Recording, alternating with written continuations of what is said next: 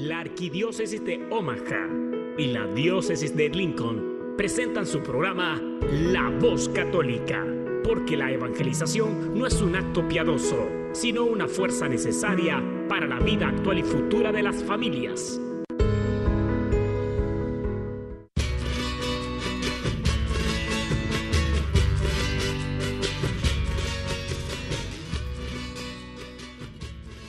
Hola, soy el arzobispo Jorge Lucas. Despónganse a escuchar la voz católica con un mensaje de fe y esperanza.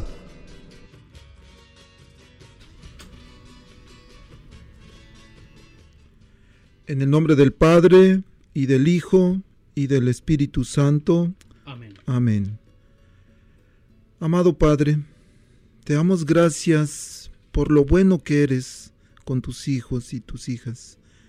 Gracias, Padre, porque te manifiestas día a día, porque podemos sentir tu presencia aún en nuestros miedos, en nuestras angustias, en nuestros problemas, en nuestras dificultades, en nuestras crisis. Gracias, Padre, porque siempre estás presente y sabemos que te tenemos para recurrir a ti. Gracias, Padre, porque eres bueno. Muy buenos días, queridos hermanos, radioescuchas, fieles a la voz católica. Es una bendición poder compartir esta mañana con ustedes.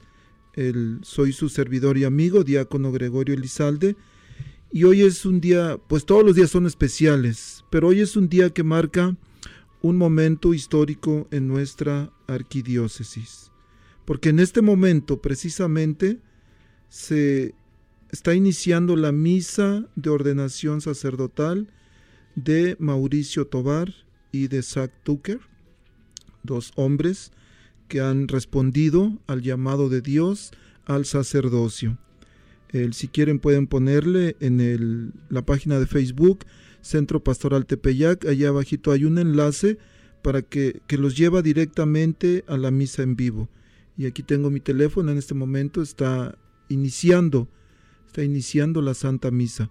Entonces nuestro programa de hoy lo vamos a dedicar a las órdenes sagradas, al orden sacerdotal especialmente.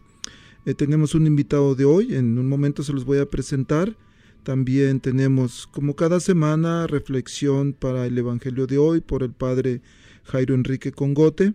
Tenemos música, música dedicada hoy a los sacerdotes. Y bueno, ¿qué tal si para comenzar, para irnos entrando en forma e irnos eh, preparando nuestros corazones al, para aprender más hoy de este sacramento de las órdenes sagradas, escuchamos un canto, un canto que se llama Tú me llamaste, lo canta Maribel García, esta muchacha canta con mariachi que ha visitado por acá nuestra área. Entonces vamos a escucharlo cómo Dios llama a sus hijos y a sus hijas.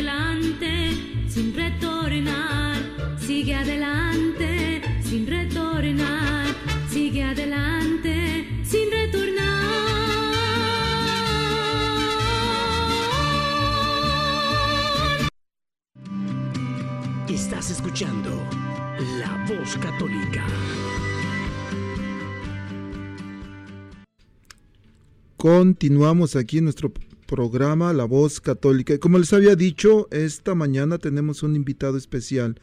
Tenemos a Macario Vargas. Macario, buenos días, bienvenido. Gracias, Diácono, buenos días. Eh, Saludos gracias- a todos. Sí, gracias por estar aquí, Macario. Bueno, pues normalmente, Macario, eres famoso, mucha gente te conoce, pero hay gente que no.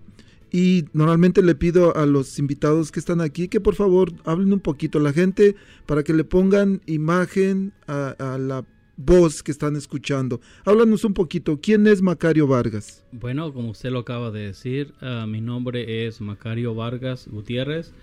Felizmente casado por la gracia de Dios. Ah, mi esposa se llama Vanessa García y por la bendición de Dios tenemos ocho hijos. Ah, estamos ah, muy, muy, muy contentos, muy felices, muy orgullosos de estas bendiciones que Dios nos ha concedido.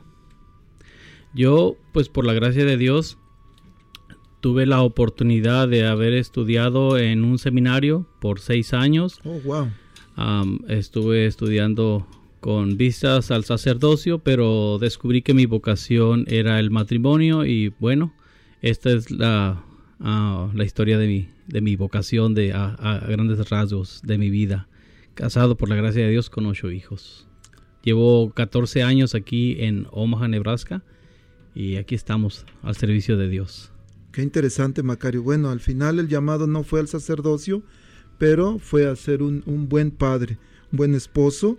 Este, Eso es lo que intentamos. Exactamente. Siempre, siempre estamos en ese intento, ¿no? De, de querer ser, de querer ser buenos en la vocación que Dios nos ha llamado. Correcto. Bueno, y hablando del, del sacerdocio, este Macario, el, como dije hace rato, hoy es la y ahorita está en vivo. Los que están mirando pueden darse cuenta.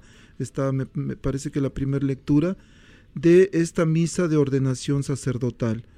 El, yo recuerdo que en el, en el catecismo, cuando era pequeño, no hace mucho, ¿verdad? Me, me enseñaron que el sacramento era orden sacerdotal. Correcto. Entonces, pero también que tiene tres niveles. Macario, ¿podrías hablarnos un poquito sobre este sacramento y cuáles son los tres niveles que existen, por favor? Sí, nada más me gustaría que recordáramos la definición de lo que es un sacramento. Un sacramento es un signo visible instituido por Cristo por el cual se comunica la gracia de la santificación y de la salvación. Entonces, el sacramento del orden es uno de los siete sacramentos. Es una doctrina de la Iglesia definida en el Concilio de Trento en el año 1546, pero siempre ha sido parte de la doctrina. La encontramos enraizada en el Nuevo Testamento, puesto que fue instituida por Cristo nuestro Señor. Me gustaría leer la definición de lo que es este sacramento, tal como lo dice el derecho canónico, que son las leyes de la Iglesia. En el número 1008 dice lo siguiente, mediante el sacramento del orden por institución divina, algunos de entre los fieles quedan constituidos ministros sagrados, al ser marcados con un carácter indeleble y así son consagrados y destinados a servir según el grado de cada uno, con nuevo y peculiar título, al pueblo de Dios. Las órdenes sagradas son el episcopado, el presbiterado y el diaconado. Ah, es un solo sacramento, pero tiene tres grados. Y como aquí lo dice el derecho canónico, es de institución divina. Es Cristo quien instituyó. Él entregó autoridad a los apóstoles, tal como lo dice eh, el Evangelio de Marcos en el capítulo 3, versículo del 13 al 15, donde dice que Cristo les entregó autoridad a los apóstoles.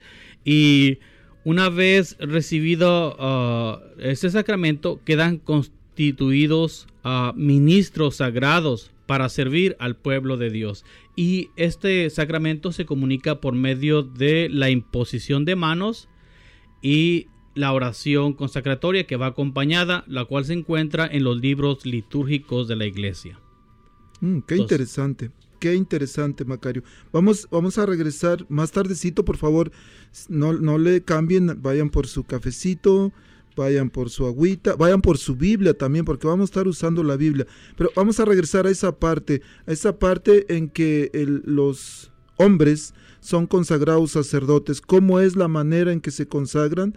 Si hay una unción, si hay una, hay una, especialmente si hay un fundamento en la Biblia. Pero primero hablaste, Macario, del episcopado, del presbiteriado, del diaconado. ¿Podrías explicarnos un poquito mejor cómo es esto? ¿Cómo se mastica? Sí, cada uno tiene su función. el obispo, por ejemplo, es considerado eh, sucesor de los apóstoles. Ellos tienen la plenitud del sacerdocio y ellos pueden conferir la gracia del Espíritu Santo por medio de los sacramentos de la iglesia. Ah, ellos ah, ah, representan lo que es la máxima autoridad en cada diócesis. Ellos son los que gobiernan una iglesia, una diócesis. Ellos tienen... Reunimos mañana en la Santa Misa. Que Dios los bendiga en el nombre del Padre y del Hijo y del Espíritu Santo. Amén. Somos la estación de nuestra raza. De nuestra raza. This is Salvará. Entonces, el bautismo comunica la gracia santificante, la gracia justificante, eh, lo dice el Evangelio de Marcos, capítulo 16, versículo 16. Ah, Cristo también entregó autoridad para, para regir, para guiar, para gobernar, cuando dijo en Mateo 18, 18, ah, lo que ustedes aten en la tierra quedará atado en el cielo y lo que ustedes desaten en la tierra quedará desatado en el cielo. Esta facultad, esta potestad para atar y desatar es, eh, es en realidad autoridad para declarar lo que está permitido y lo que no está permitido. Ah, lo que queda prohibido aquí en la tierra y, está confirmado por lo que dice eh, la escritura quedará ah, también prohibido en, en, el cielo, está prohibido. Entonces, esa autoridad entregada por Cristo. El sacerdocio, ah, es, su función principal es ah, la de ofrecer el sacrificio de Cristo, el sacrificio de la Santa Misa, el sacrificio del altar. Él actúa en persona Christi, él y el, obispo también, solo que el obispo tiene la plenitud de sacerdocio. El, el sacerdote es colaborador del obispo. Él no es propiamente un sucesor de los apóstoles, sino es alguien que colabora con los sucesores de los apóstoles. Y finalmente tenemos lo que es el diaconado, que no es propiamente un sacerdote, pero eh, su función es la de servir en el altar, así como en el Antiguo Testamento ah, ah, los sacerdotes tenían sus colaboradores que eran los levitas. Los levitas no eran sacerdotes, solamente eh, los descendientes de Aarón Ah, eran considerados sacerdotes y los levitas ayudaban en las funciones del altar. El diácono también sirve, eh, su, ministerio principal es la de servir, servir en el altar, servir en la caridad, servir en la comunidad. Ya me quemaste, Macario, porque van a decir algunos, uh, pero ese diácono no sirve, entonces algo está fallando. Pero bueno, estamos, como decías, intentamos servir en la mejor manera. Claro, Sí, Macario, qué interesante. Entonces, resumiendo lo que dices, el episcopado o los obispos son los encargados de gobernar y de enseñar. El, el presbiteriado, o sea, los sacerdotes, son los encargados de, de alguna manera de ofrecer sacrificios por el pueblo pero me gustó lo que dices en, en la persona de Cristo, en persona Christi. Y el diaconado es el, está dado al servicio. De hecho, eh, diaconado viene de una palabra, no recuerdo el, idioma, pero diaconía, que significa servidor. Entonces, un diácono... Es un término griego. Es un, ok, un término griego. término del Nuevo Testamento. Ok, entonces el diácono es un servidor. Ese es nuestro, nuestro ministerio, nuestro llamado como diáconos. Si me permite hacer una observación. Por ah, supuesto. sí, cuando yo estaba chico recuerdo que mm, un tío mío que es evangélico me decía él que nosotros no deberíamos de recurrir a los sacerdotes porque los sacerdotes fueron los que crucificaron a Cristo. Y eso reflejaba ah, pues mucha confusión y mucha ignorancia por parte de mi tío porque hay que distinguir los sacerdotes que ciertamente estaban a cargo del templo de Jerusalén, fueron los que principalmente ah, manipularon a las masas para que Cristo fuera crucificado. Sin embargo, los sacerdotes que hoy están en la iglesia no son de ese tipo de sacerdocios. Ah, los sacerdotes que hoy están en la iglesia son ah, consagrados para participar del único sacerdocio de Cristo, del sacerdocio de Cristo. Porque así es como lo dice ah, la carta a los hebreos. La carta a los hebreos en el capítulo 8, versículo 1, veamos lo que dice. Si usted eh, lo tiene a la mano o... Si no, yo ahorita aquí lo, lo 8, 1 dice, tratemos de resumir lo que hemos dicho. Tenemos un sumo sacerdote que está sentado a la derecha del Dios de majestad en los cielos. Él está a cargo del santuario y de la tienda verdadera, levantada no por hombres, sino por el Señor. Todo sumo sacerdote es instituido para presentar a Dios ofrendas y sacrificios, y por tanto Jesús tiene que ofrecer algún sacrificio. Hasta ahí me parece que está bien. Entonces, aquí vemos que ah, Cristo es sumo sacerdote. Él es, ah, él es quien ofrece al Padre el sacrificio. Él mismo es la ofrenda, él mismo es la víctima y él mismo es quien presenta la ofrenda en el altar de la cruz. Pero Cristo, antes de padecer la muerte de cruz, quiso instituir el, sacerdocio, así como es como lo leemos, por ejemplo, en el Evangelio de San Lucas, capítulo 22, versículo 19. Ah, Vamos a ver lo que dice ahí la, palabra de Cristo. Ah, es el relato de la última cena. Me gustaría en esta ocasión leerlo de, de la Biblia que yo traigo aquí, eh, si le parece bien, Diago. Sí, por supuesto. Dice así, eh, Lucas capítulo 22, versículo 19, dice, Tomó luego pan, dio gracias, lo partió y se lo dio diciendo, Esto es mi cuerpo que se entrega por ustedes. Hagan esto en memoria mía. De igual modo, después de cenar, tomó la copa, diciendo, Esta copa es la nueva alianza en mi sangre que se derrama por ustedes. Palabra del Señor. Te alabamos. Gloria a ti, Señor Jesús. Entonces, estas, ah, hay, que, hay que examinar las palabras. E, en, este, en este eh, ah, rito de la última cena, Cristo instituye lo que es el sacrificio de la misa. Y hay que entender que es verdadero sacrificio porque Cristo habla de entregar la vida, Cristo habla de derramar la sangre. Para para comprender bien estas palabras tenemos que contextualizarlas eh, en el pueblo donde vivió Jesús, ah, la cultura donde vivió Cristo. Los judíos tenían estrictamente prohibido entrar en contacto con la sangre, ya sea de animal o de persona. Ellos, ellos ah, no podían entrar en contacto con la sangre, puesto que ellos consideraban que quedaban impuros si tocaban la sangre. Es por eso que en la parábola del buen samaritano, tanto el sacerdote como el levita ah, ah, evitan entrar en contacto con el hombre que está accidentado. ¿Por qué? Porque probablemente estaba sangrado. Y entonces ellos iban con rumbo al templo. Ellos no podían entrar en contacto con él porque si lo tocaban quedaban impuros y entonces ya no podían prestar el servicio, el servicio de Dios en el templo. Sin embargo, había una persona que sí podía entrar en contacto con la sangre. Y esta es la persona del sumo sacerdote. Una vez al año, el sumo sacerdote entraba al lugar más santo, que era el santo de los santos, en el templo de Jerusalén, y entraba con sangre de animales, con sangre de ah, corderos, con sangre de machos cabríos, y él derramaba la sangre para pedir a Dios el perdón de los pecados. Pues bien, Cristo quiso darle ese sentido a su muerte en la cruz, un sentido sacrificial, una oblación. Él es la víctima que, cuya sangre es derramada. Por eso Cristo dice, esta es la sangre de la alianza nueva y eterna que será derramada para el perdón de los pecados. Y, pero Cristo dijo, hagan esto en memoria mía. Con estas palabras, Cristo está instituyendo el sacerdocio del Nuevo Testamento, porque Él dice que su sangre será derramada, es una acción sacerdotal, y dice, hagan esto en memoria mía. Por lo tanto, los está revistiendo de sacerdotes en ese momento.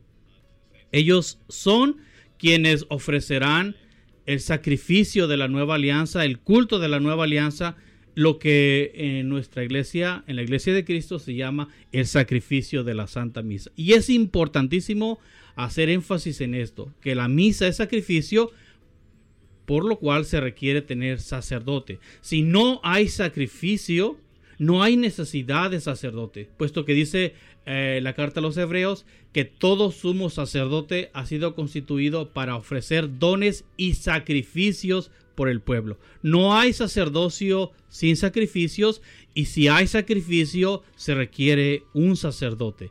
La misa es el sacrificio del Calvario, es el sacrificio de Cristo, por lo tanto debe haber un sacerdote para que ofrezca este ah, sacrificio. Pues bien, el sacerdote es quien lo hace. Los ministros que son consagrados ah, sacerdotes, como nuestro hermano que es, está siendo consagrado sacerdote el día de hoy. Macario, precisamente en este momento el arzobispo eh, eh, le están presentando a los candidatos, ahorita ellos son diáconos, porque antes de ser sacerdotes son ordenados diáconos, este, y va a empezar el, la ordenación, el rito de la ordenación. Macario, mientras explicabas me llamó la atención una palabra, hablaste de contextualizar, y contextualizar quiere decir que nos ubiquemos en el tiempo, que cuando hablamos, cuando entendemos la Biblia fuera de contexto, correcto, cometemos errores de interpretación. Hablabas también de, tu tío, de, de, de, alguna manera ignorante, decía algunas cosas. Y dice el padre Toro, la ignorancia es atrevida. Pero bueno, vamos a, vamos a regresar. Hay algunas preguntas, hay, tenemos algunas preguntas para que Macario nos ayude a de alguna manera a entender por qué los sacerdotes no se casan, si la Biblia prohíbe llamarle padre al sacerdote, cómo es o de qué manera un sacerdote recibe el poder para, decía Macario, para perdonar pecados, para poder ofrecer sacrificios? ¿Cómo, ¿Cómo se le da esa facultad? Si nada más el que quiera, yo de repente digo, ok, yo quiero ser sacerdote y voy a hacer lo que hacían ellos, pero con la Biblia, como hasta ahorita lo hemos hecho. Pero antes de eso, antes de eso quiero decirles que tenemos una hermosa imagen, aquí una figurita, es Jesús con las manos abiertas sosteniendo esa imagen que acabas de decir, este Macario, la última cena. Y esta imagen se la vamos a regalar a una persona que nos llame y que nos diga en la última cena qué sacramentos instituyó Jesús. El primero que nos llame, le vamos a regalar esta imagen. Este, y el número a llamar es 402 898 1020. Mientras tanto, vamos a escuchar un canto un canto de Gesed que se llama Sacerdote para siempre. E, es, es, cuando son llamados al sacerdocio, es decir, Dios, tú me has llamado, yo quiero ser sacerdote. Es un homenaje a todos los sacerdotes, pero especialmente es lo que Mauricio va a decir en unos cuantos minutos. Sacerdote para siempre.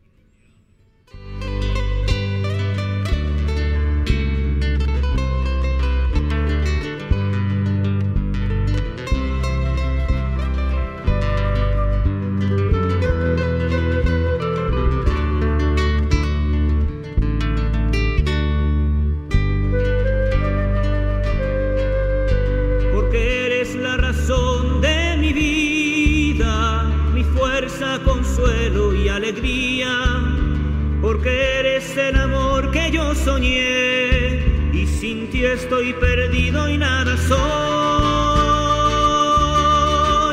Aquí estoy, Señor, toma mi vida, sacerdote para siempre quiero ser. Aquí estoy, Señor, toma mi vida,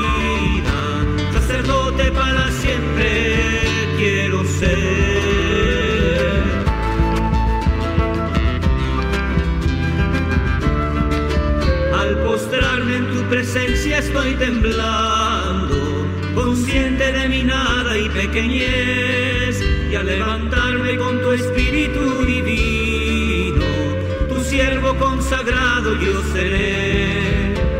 Mi vida como santo relicario, tu presencia a los hombres llevará, y en mis manos tus manos los bendecirá, y en mí tu corazón los amará. Estoy, Señor, toma mi vida, sacerdote para siempre quiero ser. Aquí estoy, Señor, toma mi vida, sacerdote para siempre quiero ser.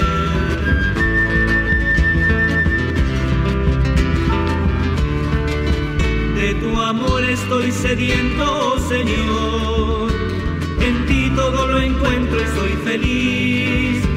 En mi pecho tu palabra incontenible. Con su fuego al mundo entero abrazaré. Y no importan ya las dudas y el temor. Tu amor todo lo puede y venceré. Y no importa lo que venga hacia mi lado. Paso a paso contigo contaré. Aquí estoy, Señor. Sacerdote para siempre quiero ser. Aquí estoy, Señor, toma mi vida. Sacerdote para siempre quiero ser. Tú eres digno de ser preferido, amado y servido sobre todo, Señor.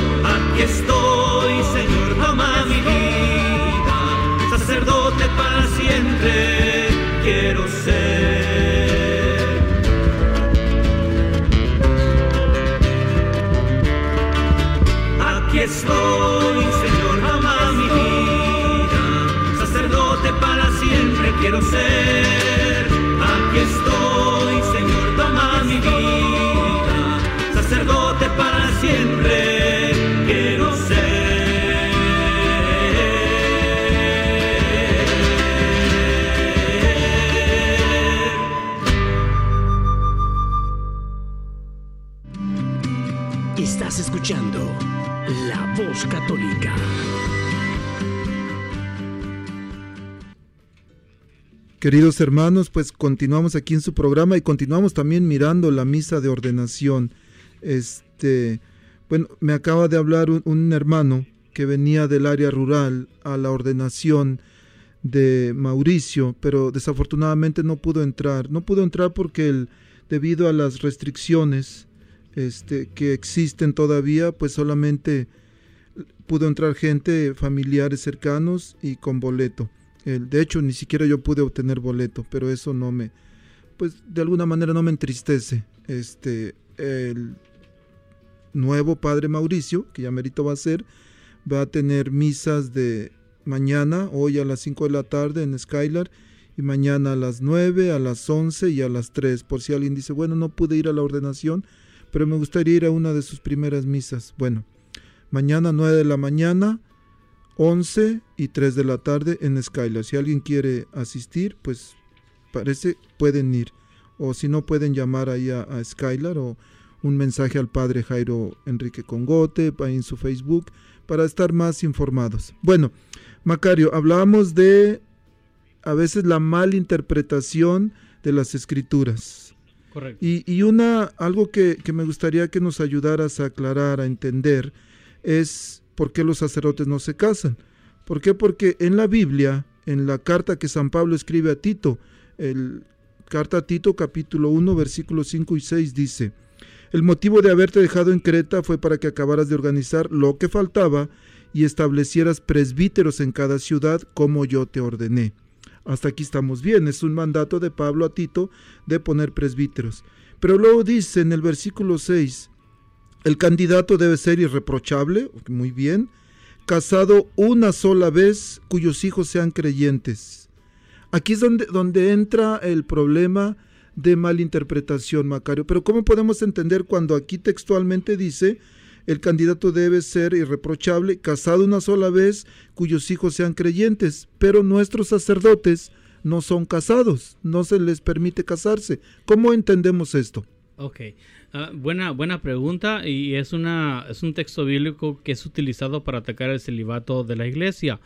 Ah, pero está basado en la ignorancia precisamente, porque lo que San Pablo está diciendo es no que deba estar casado, sino que solamente sea una sola vez, porque había quienes en aquel entonces que no solamente estaban casados más de una vez, sino que tenían hijos con varias mujeres, como hoy sucede también en la actualidad, que tenían más de una mujer. Por lo tanto, una persona con varias mujeres no es un candidato al sacerdocio. Recordemos además que el Evangelio apenas se está expandiendo, está llegando a los pueblos paganos, a los pueblos gentiles que no conocían a Dios, que no sabían de las leyes de Dios, y San Pablo está llevando el Evangelio a estos pueblos. Por lo tanto, para comenzar, no se puede establecer la regla de que tiene que estar sin casar, puesto que la gente en aquellos tiempos estaban casados. Pero San Pablo pide que solamente estén casados una sola vez o con una sola mujer. Creo que también la carta de Timoteo en el capítulo 3 dice lo siguiente. Dice, ah, primera carta de Timoteo, dice, es cierta esta afirmación, si alguno aspira al cargo del episcopado, desea una hermosa obra es pues necesario que el episcopo sea irreprensible, casado una sola vez. Eh, bueno, eh, eh, es la misma frase, casado una sola vez. ¿Qué pasaría si un aspirante al sacerdocio en aquellos pueblos hubiese estado casado muchas veces, tuviese hijos con muchas mujeres? Bueno, esto ya sería un impedimento porque él no podría ser considerado un modelo de referencia para la comunidad cristiana. Es por eso que la regla era casado una sola vez. Sin embargo, me gustaría que escucháramos la interpretación de los padres de la iglesia que hicieron sobre este pasaje. Veamos lo que dice, por ejemplo, San Basilio, que vivió a finales del siglo IV, comienzo del siglo V. Vean lo que dice. El canon ha excluido absolutamente del ministerio sacerdotal a los vígamos, es decir, a los a las personas, a los hombres que tenían dos mujeres o más. Vígamos una persona, es un hombre que tiene dos mujeres está excluido. No, no puede. No es un candidato. Ah, San Juan Crisóstomo, por ejemplo, dice, comentando la carta a Timoteo, dice lo siguiente, no dice esto como si legislara que no es posible estar sin mujer, sino para evitar la desmesura, es decir, para evitar que un hombre tenga muchas mujeres. San Pablo no prohíbe que un ah, ministro, un candidato al sacerdocio, sea célibe, esté sin casarse. Todo lo contrario, en la primera carta a los Corintios, en el capítulo 7, si usted gusta leerlo, por favor.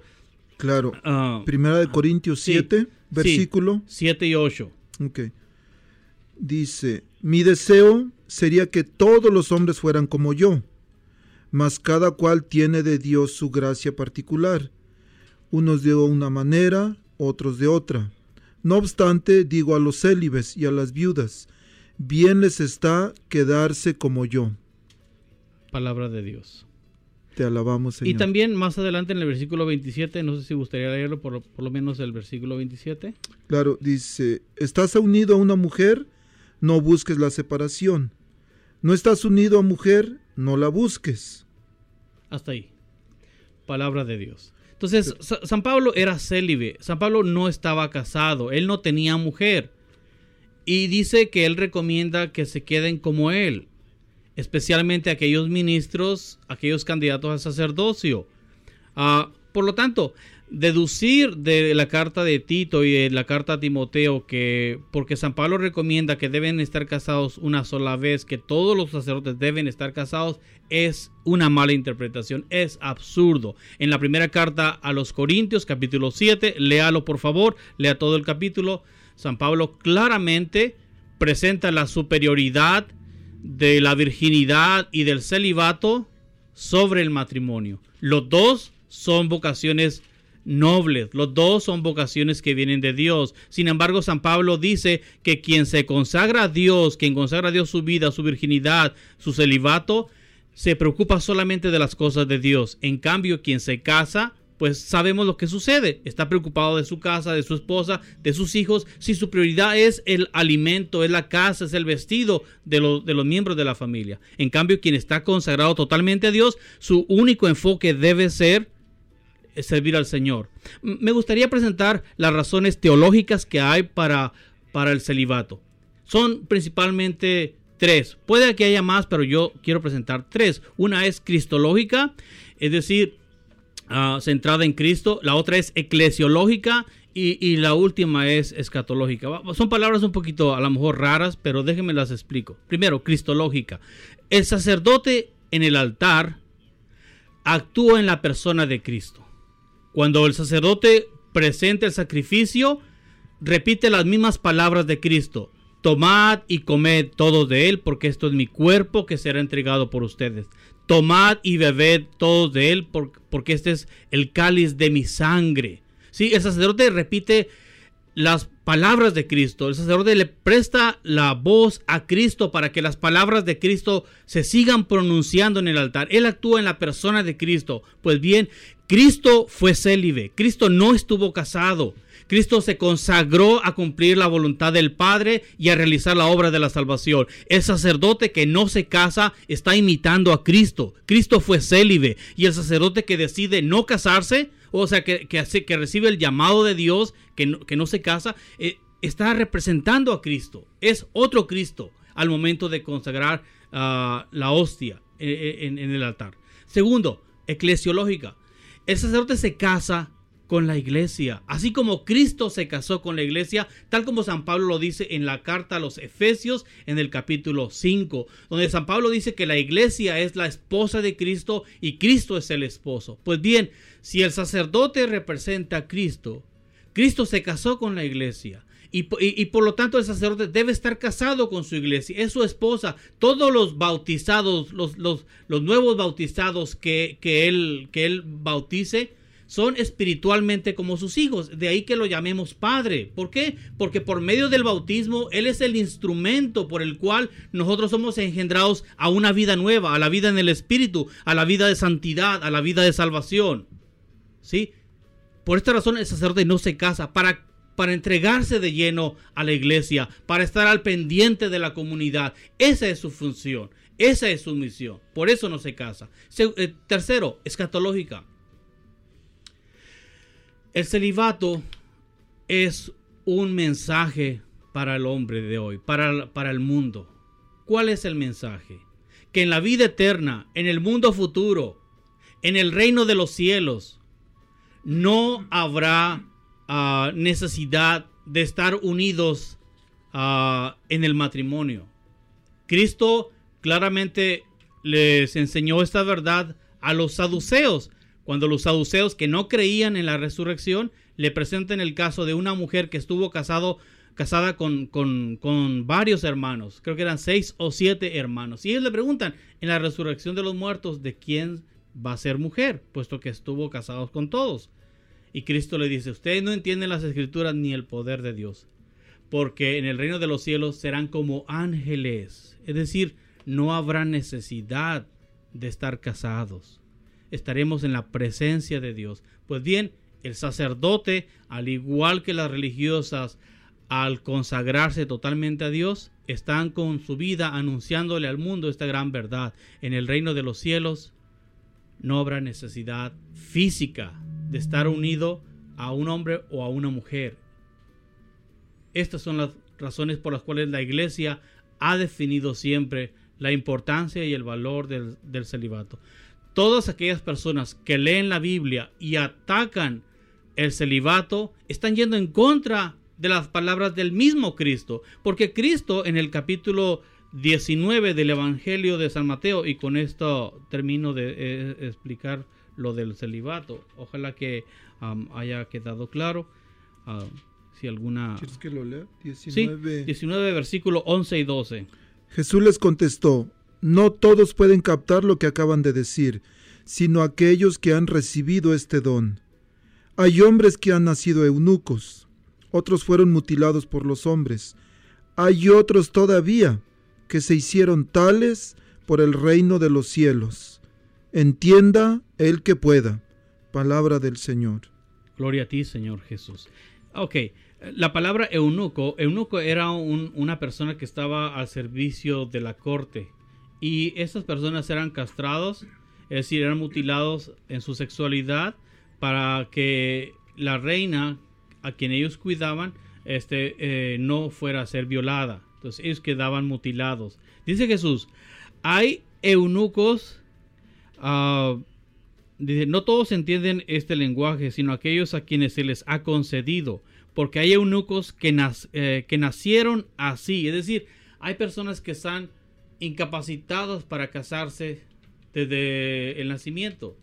Pensemos en las personas que, tiene, que son especiales, que no, pues tienen las facultades intelectuales, las facultades mentales desarrolladas, ah, físicamente imposibilitados, esas personas no pueden casarse, las conocemos. Ah, y hay eunucos que fueron hechos por los hombres, es decir, hay personas que fueron castrados, como los que estaban al servicio de las reinas, uh, y toda persona que sea mutilada por uh, como un acto violento. Esas personas están incapacitadas de casarse. Pero lo tercero dice Jesús, y hay eunucos que se hicieron tales a sí mismos por el reino de los cielos. hay personas que eligieron no casarse por el reino de los cielos.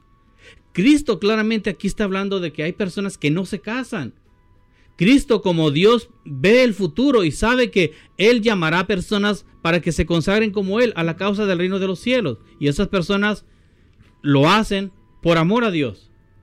Por lo tanto, todos los ataques al sacerdocio, todos los ataques al celibato, está basado en la ignorancia de la palabra de Dios y está en contra de la palabra de Dios. Si alguna persona que escucha alguna vez ha criticado el celibato, le pido en el nombre del Señor Jesús que deje su, ignorancia, que, que, abra los ojos, que abra su entendimiento. Cristo claramente está hablando de que hay quienes se hacen eunucos a sí mismos, hay quienes evitan casarse por amor al reino de los cielos.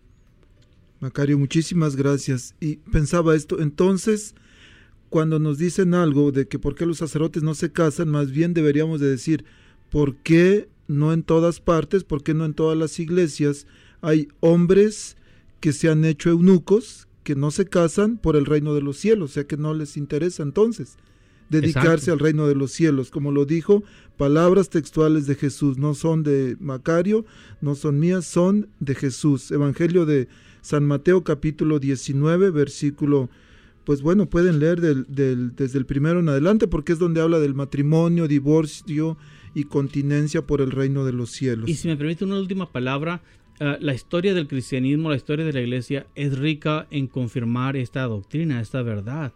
A lo largo de dos mil años, la, la iglesia ha producido santos, personas heroicas que han dado testimonio del Evangelio. ¿Por qué?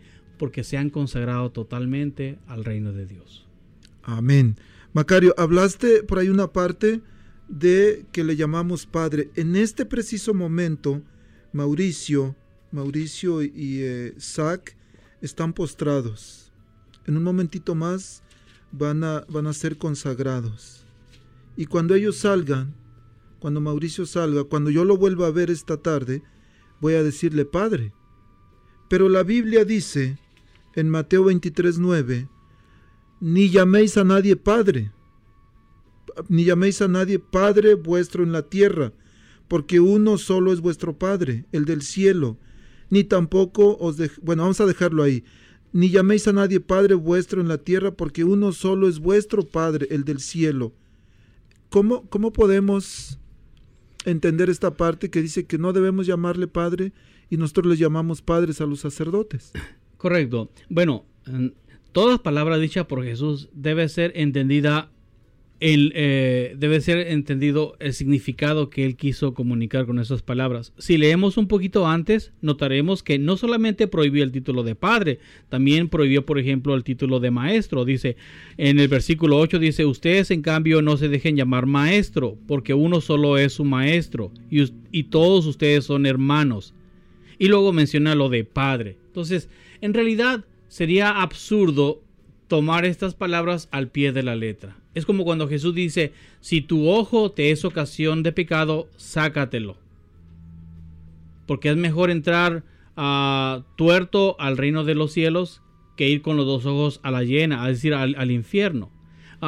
Sería absurdo entonces que cada vez que pecamos nos saquemos el ojo, porque simplemente Estaríamos tuertos desde todos, todos estaríamos sin ojos. No, esas Y palabras- mancos también. Exacto, porque también dice, habla, habla, habla de, de mancos. Por cierto, un, ah, un ah, escritor de- del segundo siglo, ah, siglo tercero, siglo segundo, a final del siglo segundo, siglo tercero, eh, eh, eh, este, Orígenes, él tomó eh, las palabras de Jesús al pie de la letra y él, como tenía su debilidad, era la, la parte de la atracción hacia la mujer, eh, eh, estaba muy, muy inclinado y él quería consagrarse totalmente a Dios.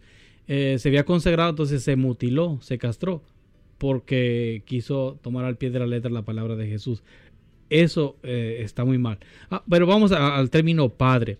Cuando Jesús dice ah, que no llames a nadie padre, se refiere a no absolutizar a una persona como si fuera casi Dios.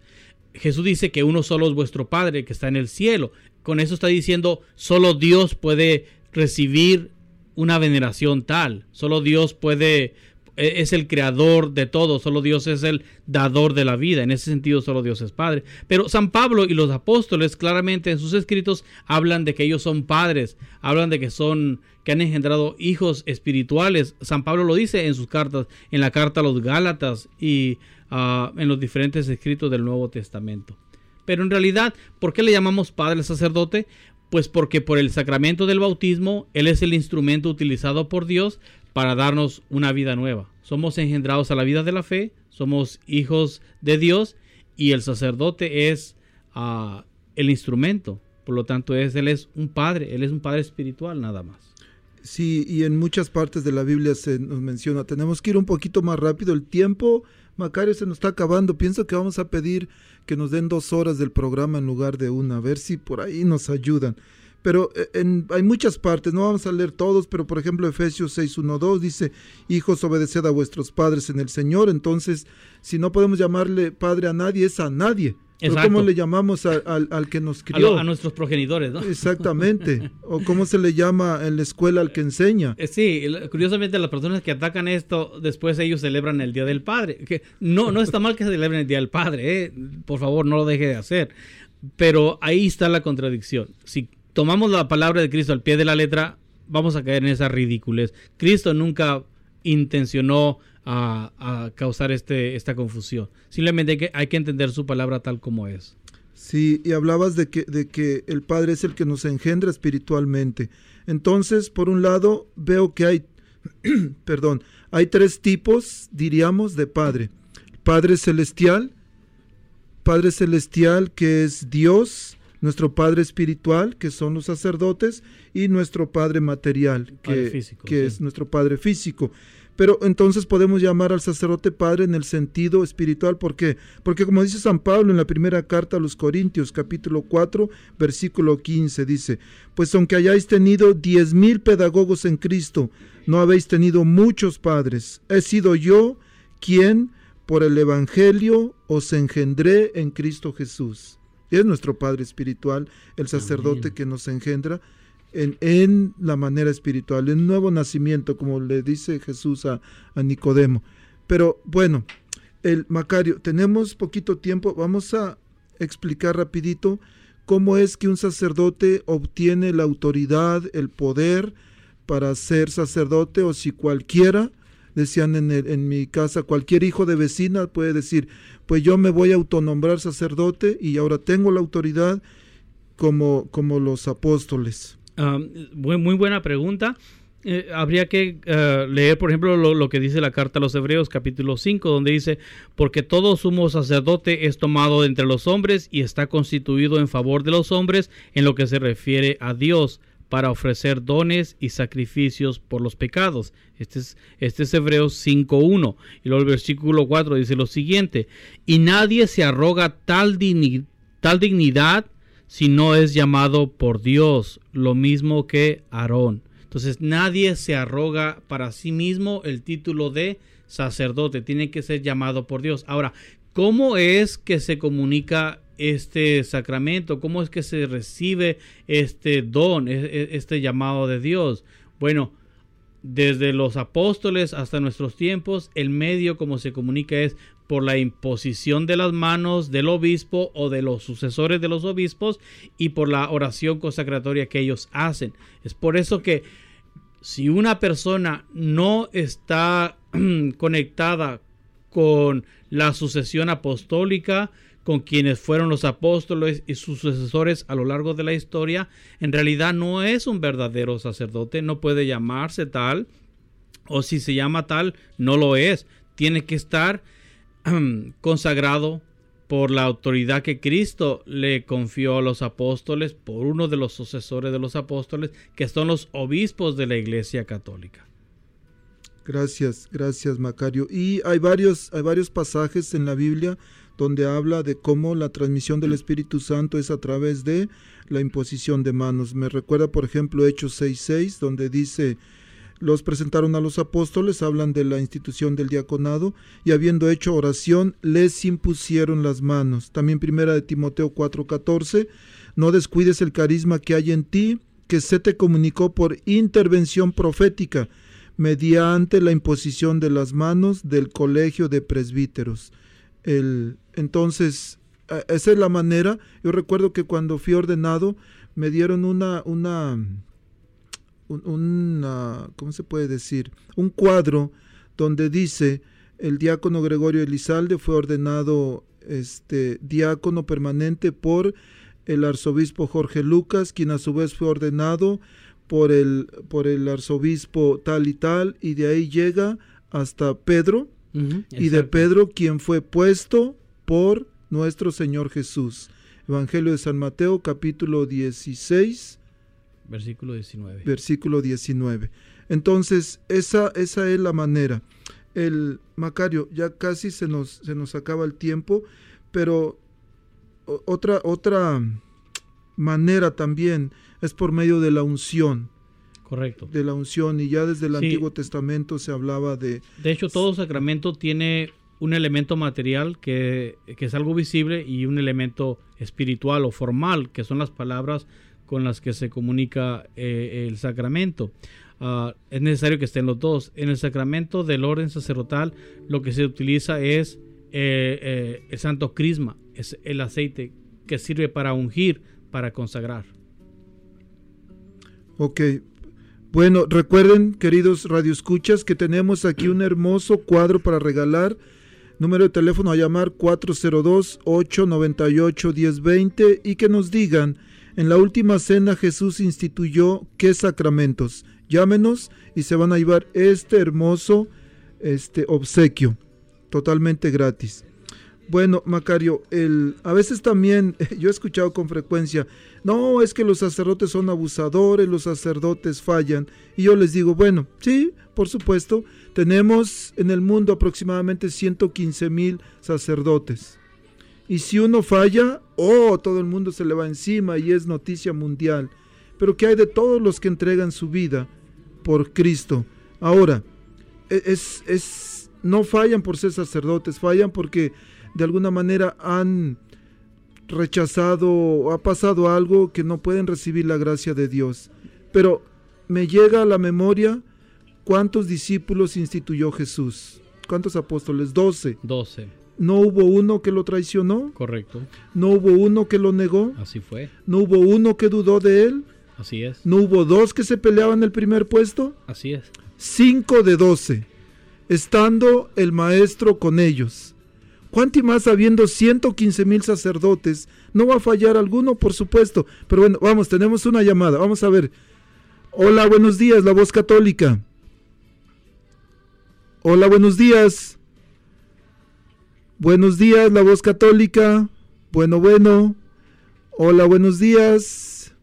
Buenos días, la voz católica. Sí, buenos días, ¿no me escuchan? Sí, ahora sí la escucho. ¿Cómo está?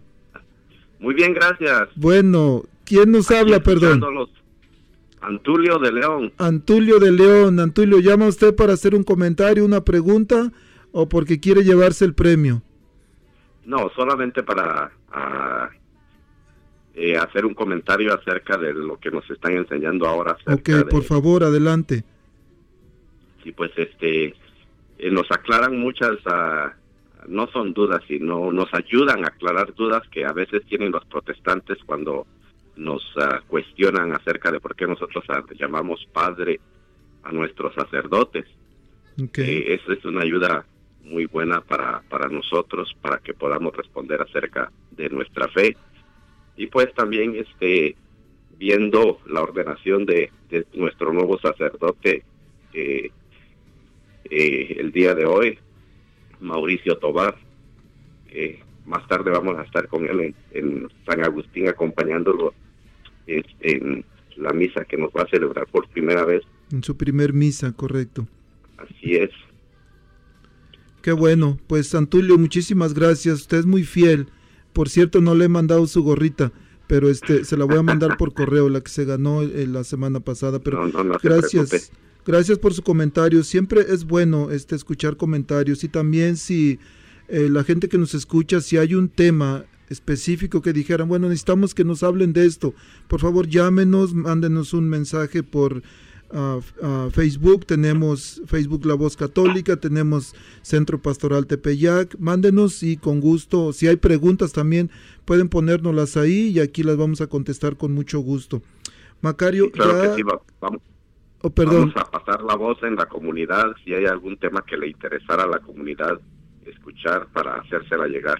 Muchas gracias, Antulio, que Dios los bendiga y nos vemos la próxima semana. Macario, pues el tiempo ya se nos ha acabado. Ya tenemos que retirarnos. Vamos a terminar con un canto que se llama El pescador. Es un canto que le escribieron al Papa Juan Pablo cuando llegó a cuando llegó a México. Este un canto muy bonito. Y mientras está el canto, vamos a, pedirle a Macario que por favor nos, nos guíe con una oración y nuestro arzobispo, como siempre, nos da la bendición final. Entonces, Macario, muchas gracias por estar aquí. Gracias, por, la invitación. Gracias por compartir tu sabiduría con nosotros. Ya ves, es, necesario este, pues educarnos mejor, tener base, tener fundamento bíblico a nuestra fe. Entonces, terminamos con este canto, con esta oración. Macario, muchas gracias. Gracias a usted, Diego, por la invitación. Y gracias por habernos escuchado, a las personas que estuvieron atentos al programa.